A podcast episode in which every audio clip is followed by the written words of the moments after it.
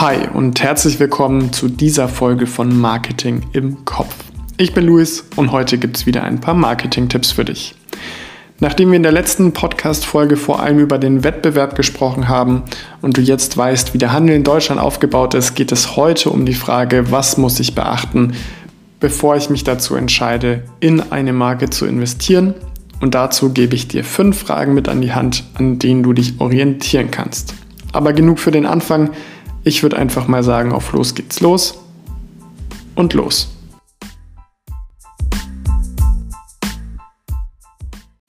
Was brauche ich also, um Marken letztendlich auch verstehen zu können? Über zwei wichtige Bestandteile haben wir in den letzten Folgen schon gesprochen. Das ist zum einen der Wettbewerb und zum anderen auch die Konsumenten bzw. die Konsumentinnen.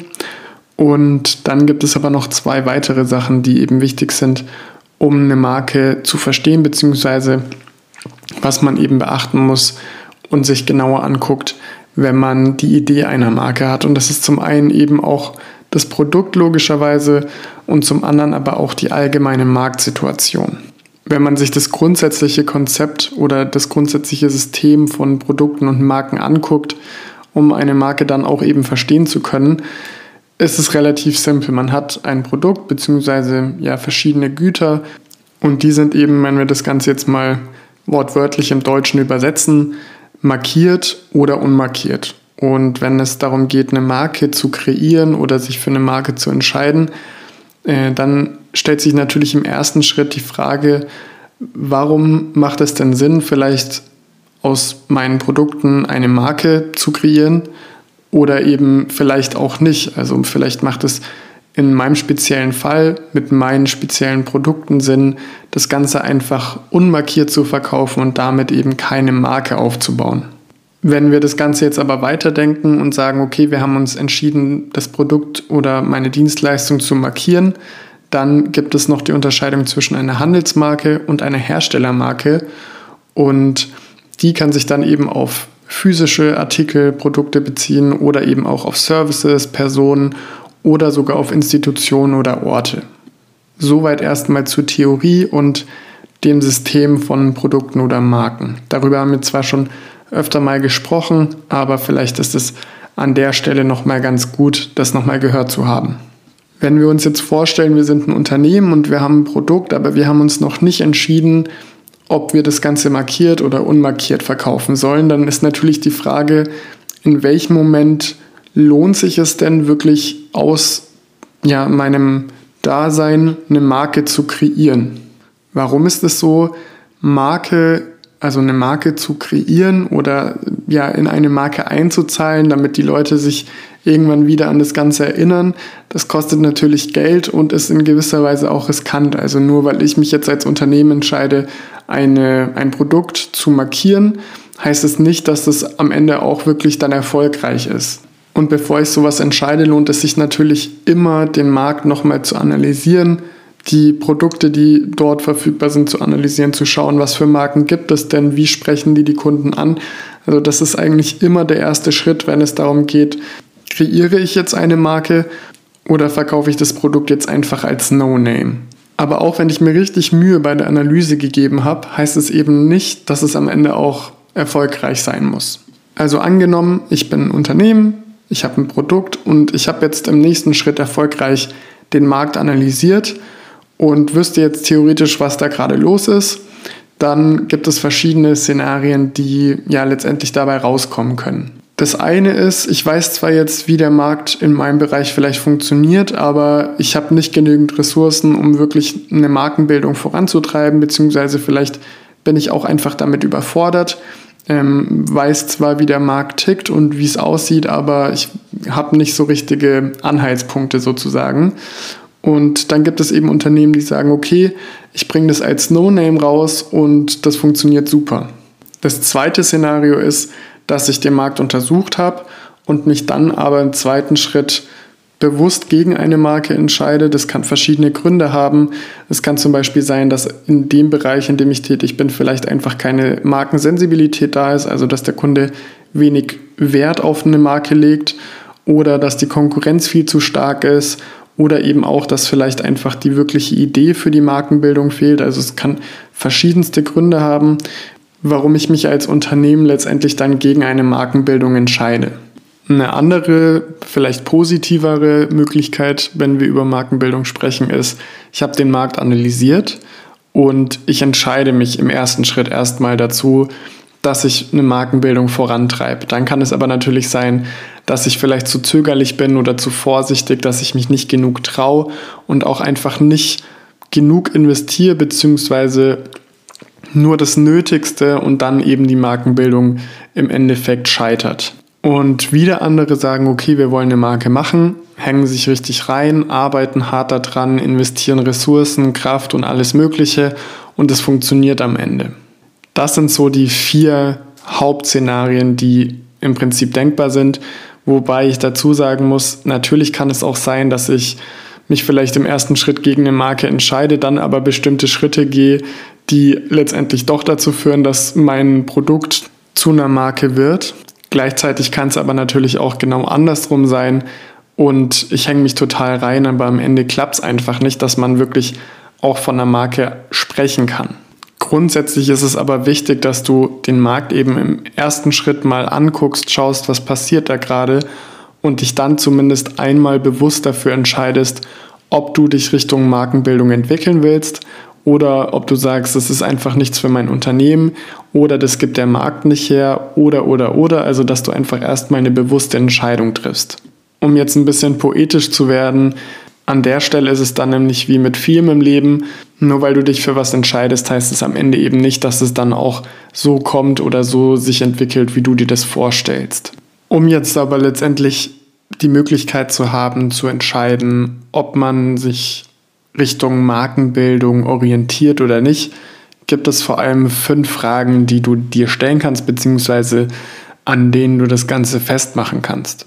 Das erste ist, dass du dir überhaupt mal anschaust, ob es eine Markensensibilität für das Produkt im Markt gibt. Also, wie vorhin schon gesagt, achten Kunden bei der Art von Produkten, die du hast, überhaupt auf Marken oder kaufen die im Normalfall einfach No-Name? Also wenn ich jetzt zum Beispiel überlege, Küchenrolle, da bin ich zum Beispiel ein Mensch, ich achte da null auf Marke, ich schaue halt, was es gibt und kaufe es dann einfach. Wenn du jetzt auch eine Küchenrolle auf den Markt bringst, gibt es dann noch genügend Leute außer mich, die darauf achten. Zugegeben, Ceva sagt wahrscheinlich jedem was, die haben gerade in so einem Segment quasi das Unmögliche geschafft und ihren Markennamen als Synonym für diese ganzen Produkte positioniert. Aber das ist vielleicht eben in einem anderen Bereich anders, beziehungsweise das ist ja nicht der Regelfall. Dann die zweite Frage, wie ist der Markt strukturiert? Also schau dir den Markt wirklich genau an, guck, was für Marken gibt es da schon, auf was muss ich achten, wenn ich jetzt in dem Bereich ein neues Produkt oder eine neue Marke etablieren will. Als drittes solltest du dir die Frage stellen, ob du dich sinnvoll differenzieren kannst, also ob du deine Marke sinnvoll mit bestimmten Merkmalen von anderen abheben kannst.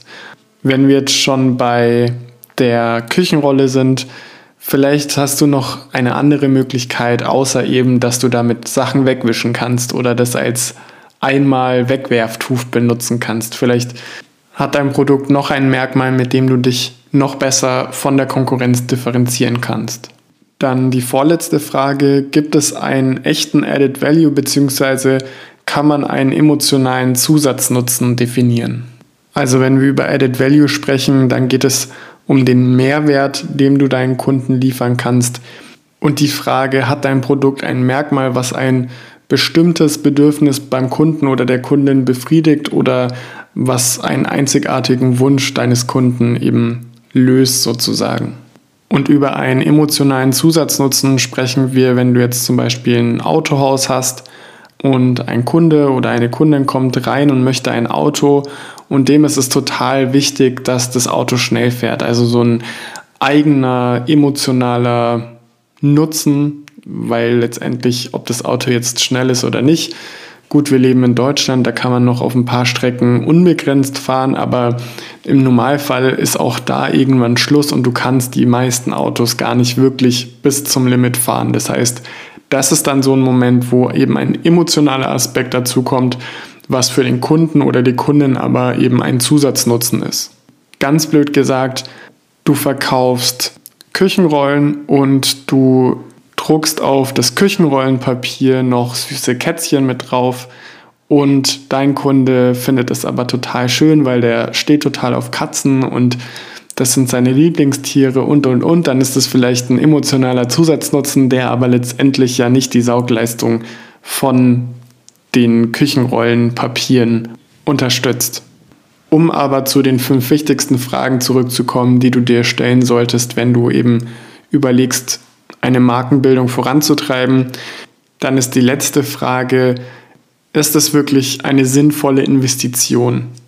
Denn eine Marke aufzubauen ist immer mit vielen Ressourcen und wirklich Anstrengungen verbunden. Also es ist nicht so, dass du heute eine Idee zu einem Produkt hast und nächste Woche ist dann deine Marke etabliert und deine Marke gebildet und das ist vorbei, sondern Markenbildung zieht immer wirklich viele Ressourcen auf sich und es ist einfach wirklich eine große Investition, weshalb man sich grundsätzlich die Frage stellen sollte, ist das Ganze sinnvoll oder brauche ich das vielleicht bei meinem speziellen Produkt nicht?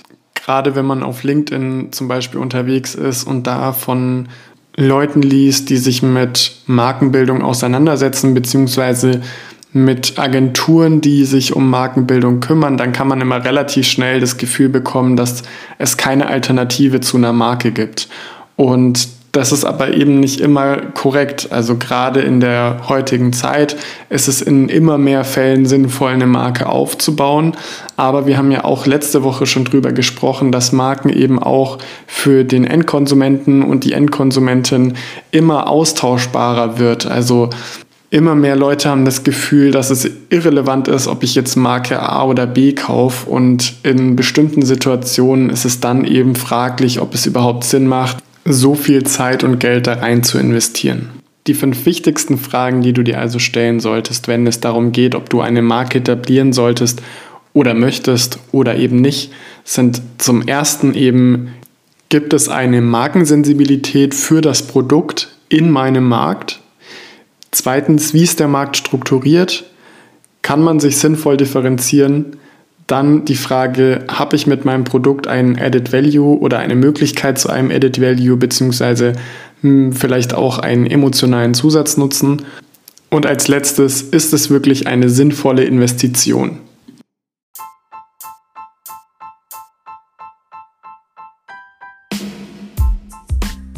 Das war's für heute auch schon wieder. Heute ging es um das Thema Markenbildung, ja oder nein. Was solltest du tun? Was kann passieren? Und welche Fragen helfen dir dabei, dich zu orientieren? Meine Frage an dich heute ist, in welcher Situation würdest du dich persönlich gegen eine Markenbildung entscheiden? Alles Wichtige zur Folge und zum Beantworten der Frage findest du wie immer in den Show Notes oder unter dem Player. In der nächsten Folge mit Marketing-Tipps geht es dann darum, was für Gründe es gibt, keine Marke aufzubauen. Das heißt, in der Folge wird es dann unter anderem noch einmal mehr um Markensensibilität gehen. Übrigens, falls du es noch nicht wusstest, alle Marketing im Kopf Podcast-Folgen findest du jetzt auch auf YouTube, also schau da gerne mal vorbei. Das war es für heute von mir. Wie immer bleibt mir sonst nur noch zu sagen, wenn dir gefällt, was du hörst, dann lass gerne eine 5-Sterne-Bewertung da und abonniere kostenfrei den Podcast. Und schreib mir gerne, was dir an der Folge am besten gefallen hat. Ansonsten war es das heute von meiner Seite. Ich wünsche dir ein schönes Wochenende. Wir hören uns in der nächsten Folge. Mach's gut, bleib gesund und ciao.